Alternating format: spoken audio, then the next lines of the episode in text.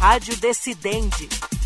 Olá para você que nos acompanha a partir de agora. Eu sou o Thiago Gomide e está começando mais um Rádio Decidente, um podcast da Coordenadoria de TV e Rádio do Superior Tribunal de Justiça em parceria com o Núcleo de Gerenciamento de Precedentes e de Ações Coletivas do STJ, o NUGEPNAC.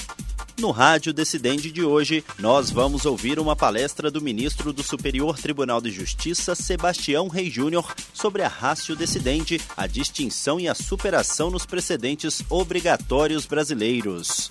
A explanação foi feita durante o primeiro Congresso Sistema Brasileiro de Precedentes, evento que foi promovido pelo Superior Tribunal de Justiça em parceria com a Escola Nacional de Formação e Aperfeiçoamento de Magistrados, a Infam. Vamos ouvir. Bom, eu faço primeiro essa referência, eu acho que a questão de precedentes vinculam, a jurisprudência persuasiva não vincula, ela apenas orienta, que eu acho que é necessário. Nós trabalhamos, nós sempre falamos muitas vezes que o tribunal é um tribunal de precedentes e nos referimos não a precedentes, mas a uma jurisprudência reiterada. Eu acho que essa distinção é necessária. A questão dos precedentes vinculantes foi uma mudança causada que veio pelo, pelo, pela alteração pelo CPC de 2015. Eu faço uma citação doutrinária aqui. É, há nesses dispositivos, artigos 926 e 927, a clara obrigatoriedade dos juízes e tribunais aplicar nas próprias decisões as decisões dos tribunais superiores como normas, não como conselhos ou boas razões, levando a sério as decisões judiciais anteriores, já que essas passam a ser obrigatórias não apenas para o caso concreto, mas também para os casos futuros e um duplo discurso jurídico, discurso de decisão do caso concreto e discurso do precedente. O, o, eu confesso que, e como eu falei que eu sou um, um prático um dia a dia, do dia a dia, eu me incomoda profundamente, até hoje, a gente a necessidade de, de ter um dispositivo assim, dizendo que os precedentes devem ser obedecidos. Eu realmente eu tenho uma, uma, uma dificuldade enorme em compreender a resistência que existe hoje, e eu falo, vou falar isso mais à frente também, em boa parte da magistratura, em boa parte não, em uma parte da magistratura, no direito penal é uma coisa, é uma coisa impressionante, em, em resistir a, aos precedentes firmados pelos tribunais superiores. Eu acho que é, uma, uma, é, é como se fosse um trabalho contrário a todo o sistema, tudo aquilo que, que, que, a própria Constituição estabelece, ou seja, criando os tribunais superiores, dizendo que os tribunais superiores, aos, aos tribunais superiores compete a última palavra em determinados temas, ou seja, o STJ matéria infraconstitucional, TST matéria trabalhista, com a Constituição, a última palavra sempre é do Supremo Tribunal Federal, sabe? E, e, e aí você vê, o, o, eu sempre falo, como, eu tenho como referência um encontro que eu tive uma vez com juízes alemães, e eu perguntei a eles qual é a reação quando eles se deparavam com uma decisão do Tribunal Constitucional. E eu lembro até hoje o, o juiz fazendo um gesto, erguendo as mãos para o céu, falando assim: eu ergo as mãos para o céu, facilita a minha vida. Eu não tenho mais que pensar naquele assunto, aquele assunto está superado, a gente vai tocar a vida para frente. Aqui, infelizmente, parece que quando Supremo, STJ, talvez na Justiça Trabalhista, que não é no nosso dia a dia, TST decidem determinada questão, parece que existem juízes que falam assim: o que, que eu vou argumentar aqui para ir contra? Em lugar de aceitar aquela decisão e aplicar no seu dia a dia, não, pelo contrário, parece que, que é um incentivo a, ao debate, uma questão que, em tese, estaria superada, estaria pacificada de uma vez por todas. São elementos essenciais da sentença, e aí a gente, nós vamos é, verificar a necessidade dos precedentes seja, eles podem ser utilizados para fundamentar uma sentença, mas não exclusivamente a referência é, ao, precedente, a necessidade de fazer uma correlação entre o que se discute, o que se debate e aquele precedente. Não basta simplesmente se jogar o precedente na sentença e entender que a sentença é fundamentada. Da mesma forma, quando há um argumento ou seja, de uma das partes defendendo a aplicação de um precedente e esse precedente não vai ser aplicado, é necessário sim a existência de uma, de uma fundamentação, de uma explicitação por parte do juiz é, da, da, dos motivos pelos quais aquela decisão, não, aquele precedente não está sendo aplicado. Aqui, precedentes vinculantes, artigo 927, ou seja, o, o, o Código cuidou de enumerar quais seriam aqueles precedentes vinculantes. É, e eu trago aqui algumas decisões relativamente recentes, onde se discute é, justamente é, é, essa questão. Então, eu trago primeiro o recurso 1.743 330 da relatoria da ministra Nancy Andrighi, ela, ela foi relatora para o acordo, um relator original, acho que era o ministro Paulo Moura, em que discute aquela uma questão que aos advogados é bastante cara, que é a questão dos honorários advocatícios, onde que mostra justamente a, a impossibilidade de não se aplicar um precedente sem que haja a demonstração clara e precisa das razões do porquê ele não se aplica naquele caso, de uma distinção fática que afasta o precedente do caso concreto. Então, disse a ministra eh, Nancy naquele processo, a distinção que permite que os órgãos fracionários se afastem de um precedente vinculante, firmado no julgamento de recursos especiais submetidos ao ritos repetitivos, somente poderá existir diante de uma hipótese fática diferente daquela considerada relevante para a formação do precedente. Não há que se falar em distinção pela injustiça, pela desproporcionalidade, pela irrazoabilidade, pela falta de equidade ou pela existência de outros julgados do Supremo Tribunal Federal que não se coadunariam com a precedente, pois tais circunstâncias importariam na eventual necessidade de superação do precedente, mas não no uso da técnica de distinção, de distinção que é lícito fazer, quando a sua aplicabilidade prática, mas desde que presente uma circunstância fática distinta. Então, a ministra Nancy foi muito feliz é, é, é, desse precedente ao deixar claro as hipóteses em que o precedente não pode ser considerado.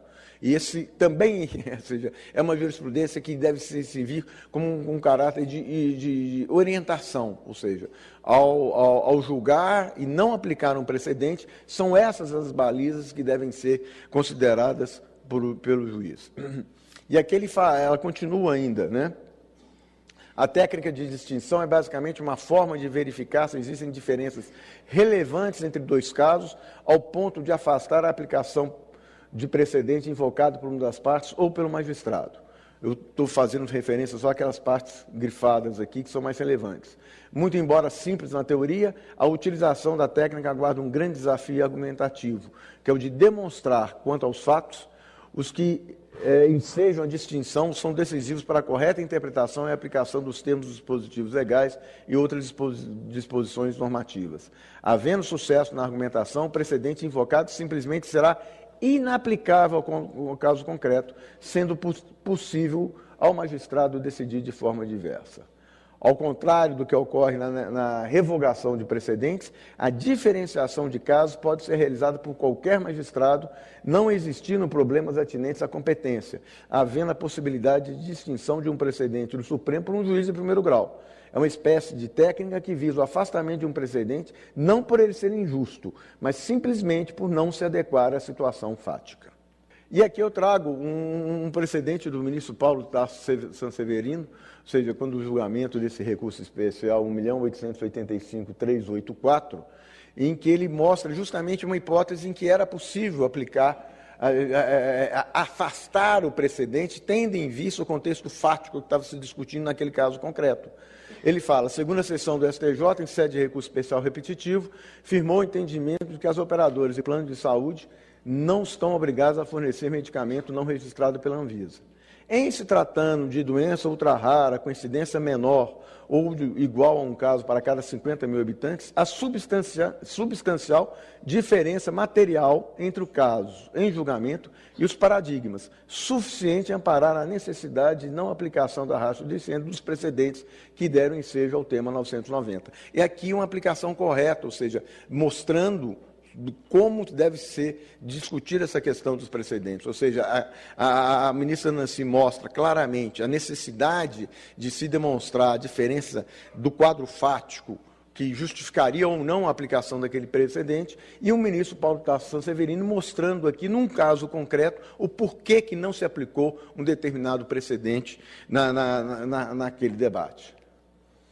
E aqui um importante é, trecho do voto do eminente relator, como se sabe, um dos principais objetivos do microsistema de julgamento, e aqui ele fala é, com aquela clareza que lhe é peculiar, que é peculiar, a, a objetividade, o porquê dessa preocupação, da necessidade de se considerar os precedentes no dia a dia do, do direito brasileiro.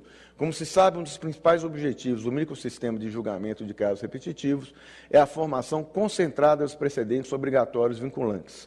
Com efeito, é inegável uma das, que uma das finalidades do precedente, com eficácia obrigatória vinculante, além da segurança jurídica, por exemplo, está profundamente imbricada com a noção de isonomia consubstanciada na ideia de que situações iguais não podem merecer, pela sua própria identidade, tratamento desconforme. Por conseguinte, quando houver distinção entre o caso em julgamento e o paradigma, seja porque não há coincidência entre os fatos jurídicos discutidos e aqueles que serviram de base à ratio descende do precedente, seja porque, a despeito de existir uma aproximação entre eles, alguma peculiaridade no caso concreto afasta a aplicação do precedente, necessário se faz proceder ao conhecido de Stephen.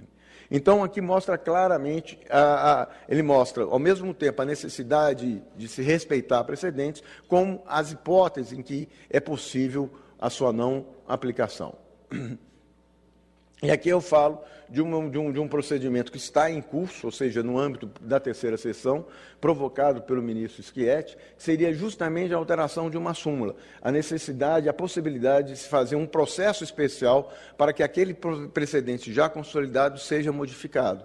Então, o artigo, o artigo 927, parágrafo 2 ele fala alteração de tese jurídica enunciado, enunciado de súmula ou julgamento de casos repetitivos poderá ser precedida de audiências públicas e da participação de pessoas, órgãos ou entidades que possam contribuir para a rediscussão da tese. No caso específico, é a súmula 231 dessa casa, em que cuida da incidência da circunstância atenuante não pode conduzir à redução de, da pena abaixo do mínimo legal.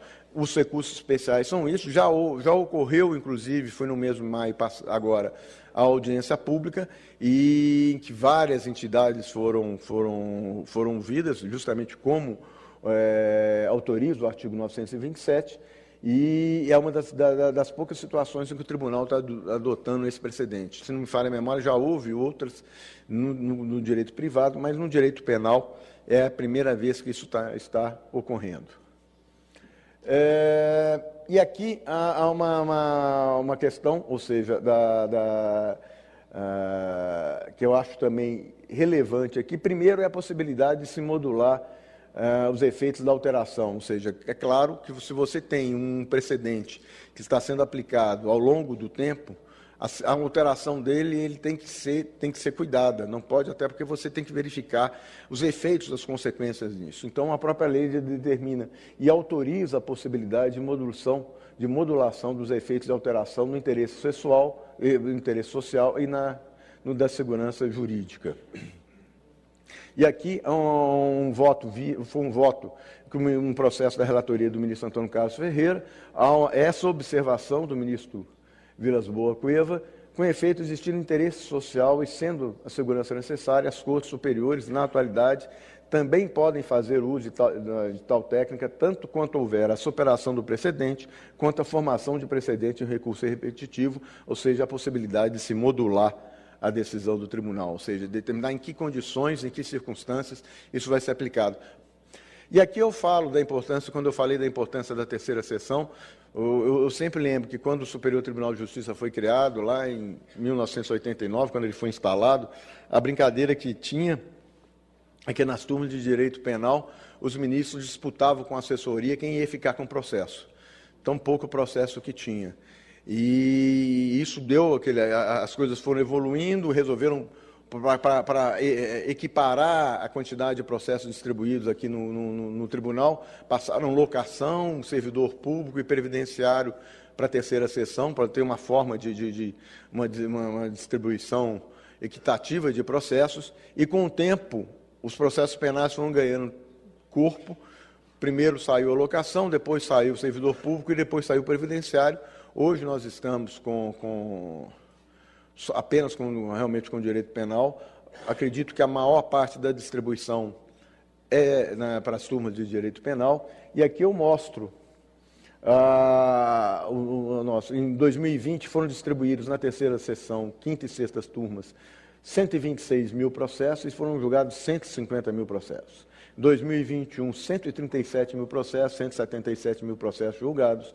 Em 2028, 143 mil processos distribuídos e 179 mil processos julgados.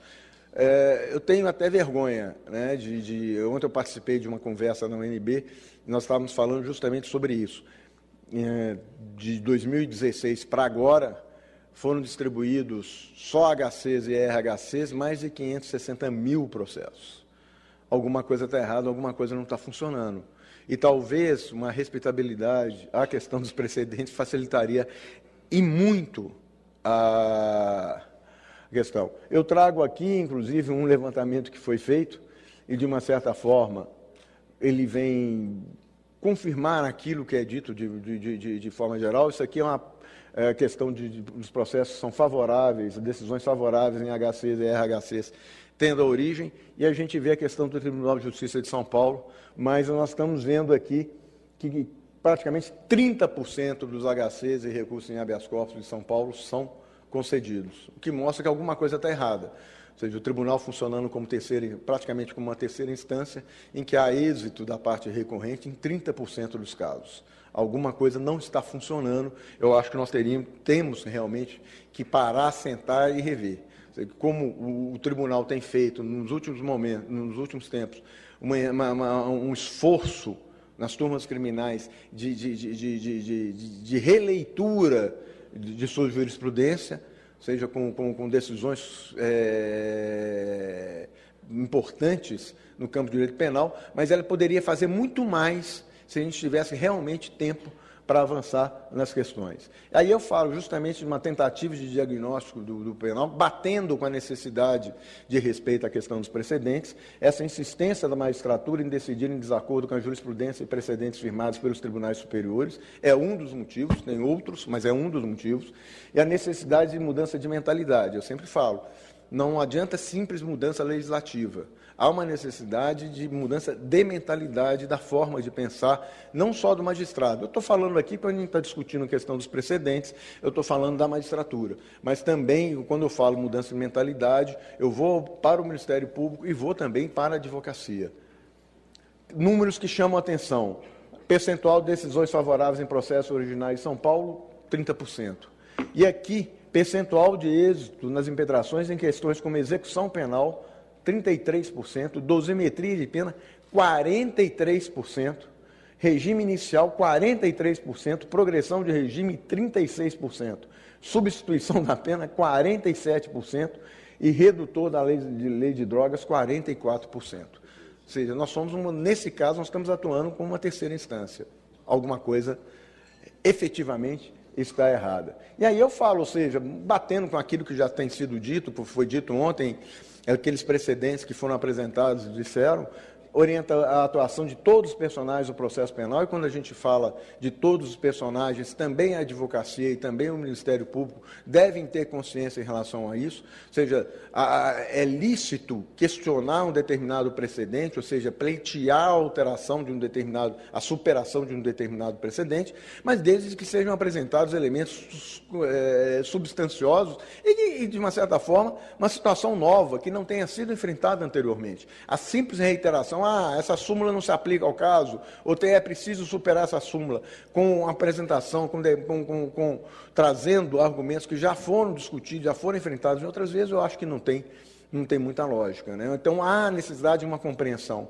Eu, eu falo muito com a advocacia que ela critica aquele, aquelas decisões que são contrárias aos precedentes, mas também é, há um elevado número de impetrações que atacam decisões proferidas pelos tribunais, é, ou pelos tribunais regionais federais, ou pelos tribunais de justiça, com base em precedentes do Supremo, do STJ. Ou seja, é, assim, um precedente deve vincular o juiz, mas não a não a advocacia, é uma coisa muito complicada nisso, porque causa esse caos que está acontecendo. Né? E aí eu falo, faço uma observação, aí eu falo, maior eficiência de justiça, prestação judicial harmônica e célere, tempo para análise de questões mais complexas e menor custo financeiro, com menos processo e segurança jurídica. E uma observação, eu acho que é própria do direito penal. É, eu acho que a grande maioria, quem não está no direito penal não sabe o que significa você numa cela, dois presos numa situação idêntica, cada um com uma pena diferente, cada um com, com, com, uma circunstância diferente. Isso quebra uma, uma, um presídio.